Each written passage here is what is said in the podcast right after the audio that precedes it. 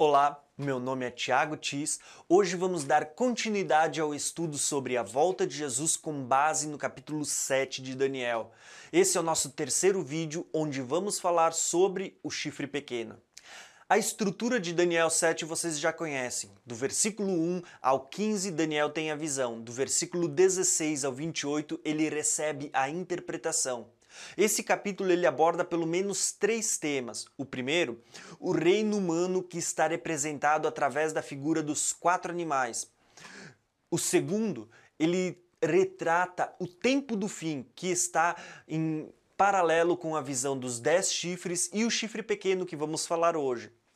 E em terceiro lugar, ele também vai falar sobre o estabelecimento do reino eterno através da derrota do chifre pequeno, da vinda do filho do homem sobre as nuvens e ainda da visão do trono. O que vimos até agora? Nós vimos em Daniel 2 uma estátua que representa uma linha cronológica do tempo, aonde cada um dos reinos e impérios humanos se levantaria.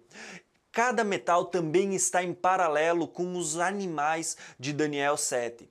E no final da estátua, no, no, tempo que precede a vinda de Jesus, nós vamos ver então dez dedos que também estão em paralelo com os dez chifres de Daniel 7. E é nesse período dos dez reis que se levantarão que nós vamos ver surgir então esse personagem que Daniel vê como sendo um chifre pequeno que tem bocas e fala arrogância contra o Altíssimo. Com isso, eu quero fazer então duas perguntas que eu pretendo responder nesse vídeo. Primeiro, quem é esse chifre pequeno que tem olhos e boca e fala insolências? Segunda, o que ele fará? Para encontrarmos as respostas para essas perguntas, nós precisamos voltar ao versículo 8 de Daniel, capítulo 7, que diz o seguinte: Enquanto eu estava refletindo nos chifres, vi outro chifre pequeno que surgiu entre eles, e três dos primeiros chifres foram arrancados para dar lugar a ele. Esse chifre possuía olhos como olhos de homem e boca que falava arrogância. Então aqui Daniel está narrando a visão do surgimento desse chifre. Porém, no versículo 24 deste mesmo capítulo, ele vai receber a interpretação de quem é esse chifre. Diz o seguinte o texto: Os dez chifres são também dez reis que sairão desse reino. Depois dele, um outro rei se levantará e será diferente dos primeiros reis. Quem é esse outro rei? É também o chifre pequeno. Quem é esse chifre pequeno? Esse chifre pequeno ele foi retratado pelos profetas e pelos apóstolos com os mais diversos nomes. Por exemplo, Daniel o vê como sendo chifre pequeno na sua visão. Porém, Ezequiel vai chamar ele de Gog, o rei de Magog. Abacuque vai chamar ele de o homem que junta as nações, a boca que fala arrogâncias, aquele a quem a morte e o inferno seguem.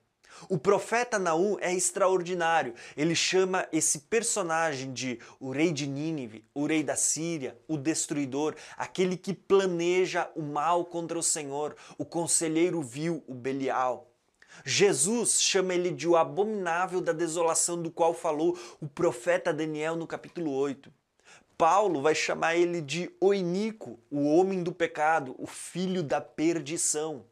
Já João chama ele de o mentiroso, a besta, ou o nome com o qual ele ficou mais popularmente conhecido, o anticristo. O que significa essa expressão o anticristo? A preposição ante, ela significa em oposição a ou em lugar de. Isso revela o que o anticristo fará. Ele se levantará em oposição a Cristo, querendo ocupar o lugar de Cristo. Quando lemos 2 Tessalonicenses 2, o versículo 3 e 4, nós vamos ver Paulo falando justamente isso. Paulo diz o seguinte: Não deixem que ninguém os engane de modo algum. Antes daquele dia virá a apostasia. De que dia? Da vinda do Senhor. Então será revelado o homem do pecado, o filho da perdição. Quem é que é esse homem do pecado que também é chamado de filho da perdição? é o mesmo personagem que João enxerga como sendo o chifre pequeno. O versículo 4 vai dizer o seguinte: ele se opõe. A preposição antes significa em oposição a. Então ele está dizendo, ele se opõe e se exalta acima de tudo que se chama Deus e é objeto de adoração, ao ponto de se assentar no santuário de Deus, proclamando que ele mesmo é Deus. Ou seja, ele vai se opor a Cristo e também vai querer ocupar o lugar de Cristo, sentando-se no santuário de Deus e proclamando que ele mesmo é Deus. Quem é esse chifre pequeno? O anticristo. Mas isso nos leva a uma segunda pergunta: o que ele fará? Em primeiro lugar, como nós vimos, ele vai se opor a Cristo. Daniel 7, do versículo 8 e também no versículo 20, diz que ele terá uma boca que falará arrogâncias. No versículo 25 diz que ele falará contra o Altíssimo. Segunda coisa que ele fará, ele vai querer ser adorado como Deus. Então, 2 Tessalonicenses 2, o versículo 4 diz que ele se opõe e se exalta acima de tudo que se chama Deus e é objeto de adoração, ao ponto de se assentar no santuário de Deus, proclamando que ele mesmo é Deus. Em terceiro lugar, o que ele fará? Ele tentará mudar os tempos e as leis. Isso está revelado no versículo 25 de Daniel, que diz que ele falará contra o Altíssimo, oprimirá os santos e tentará mudar os tempos e as leis. O que isso realmente significa? Eu vou deixar aqui uma dica para vocês. Procure pesquisar sobre a Sharia. Talvez isso te traga luz e entendimento sobre o que Daniel está profetizando aqui, quando diz que ele tentará mudar os tempos e as leis. E em quarto lugar, diz que ele perseguirá os santos. Daniel 7, no versículo 21, diz: Enquanto eu observava, esse chifre guerreava contra os santos e os derrotava.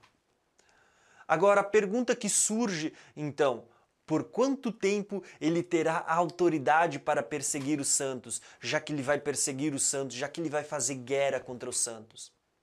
Nós vamos encontrar essa resposta no versículo 25 de Daniel, que diz o seguinte, na segunda parte desse versículo: os santos serão entregues nas mãos dele por um tempo, tempos e meio tempo.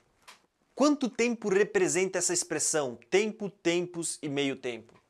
Três anos e meio. Como é que nós sabemos disso? Um tempo representa um ano. Aonde que a gente vê isso? No próprio livro de Daniel. Daniel 4, nós vamos encontrar ali Nabucodonosor pastando entre os animais durante sete tempos. Quanto tempo ele ficou entre os animais? Durante sete anos. Portanto, cada tempo representa também um ano. Quando a Bíblia diz que esse chifre pequeno, ele fará guerra contra os santos e os vencerá, que ele perseguirá os santos durante tempo, tempos e meio tempo, está dizendo que ele perseguirá os santos durante três anos e meio. Essa mesma expressão, ela vai aparecer em Daniel 12, versículo 7 e também em Apocalipse 12, versículo 4. Por que é que Deus usa essa mesma expressão no livro de Daniel e também no livro de Apocalipse quando dá a revelação a João? Porque Deus está querendo criar uma conexão entre os dois livros para que nós possamos entender que eles se referem ao mesmo tempo. Na verdade, de uma forma mais específica, esses três anos e meio estão se referindo à segunda metade da última semana profetizada pelo profeta Daniel. Porém, nós vamos perceber que aqui surgem duas notícias, a boa e a ruim. Qual que é a notícia ruim? Que muitas pessoas serão perseguidas, muitos serão mortos, muitos serão decapitados, muitos serão encerados em prisões por não negarem a Cristo, por não negarem a palavra do seu testemunho. Muitos serão martirizados por não negar a sua fé. A notícia boa é que Todos aqueles que não negam a sua fé, todos aqueles que não negam a Cristo, eles o vencerão. E Apocalipse 12, versículo 11 está falando justamente disso. Eles o venceram pelo sangue do Cordeiro e pela palavra do testemunho que deram, que mesmo diante da morte não amaram a própria vida. As pessoas se enganam quando pensam que o anticristo ele está querendo matar. Não, Ele vai matar muitas pessoas, muitos serão martirizados. Porém, o seu objetivo não é matar, porque quando ele mata, ele perdeu. O seu objetivo é fazer com que as pessoas, por causa do medo de morrer, apostatem da fé. Mas a Bíblia diz que todo aquele que tem o seu nome escrito no livro da vida do Cordeiro, todo aquele que foi selado na fronte com o selo do Deus vivo, esse não negará a Cristo, esse o vencerá pelo sangue do Cordeiro e pela palavra do testemunho que há de dar. Portanto, o que, que nós aprendemos nesse vídeo então? Primeiro, quem é o chifre pequeno que tem olhos como olhos de homem e boca que fala insolência? é o personagem que popularmente nós conhecemos como o Anticristo. O que ele fará? Ele vai se opor contra Cristo, falando contra o Altíssimo. Ele vai querer ser adorado como Deus. Ele vai querer mudar os tempos e as leis. E ele vai perseguir os santos, e muitos serão mortos nesse período. Agora, por quanto tempo essa perseguição durará? durante três anos e meio, mais específico, a segunda metade da última semana profetizada por Daniel, que também representam sete anos. Se você gostou desse vídeo, clique no quadradinho vermelho no canto da tela e se inscreva no canal. Deixe o seu like e os seus comentários. Se você for da cidade de Bento Gonçalves, eu quero lhe convidar para estar conosco essa semana cultuando e buscando a Deus. Então, um abração, graça e paz e até o próximo vídeo.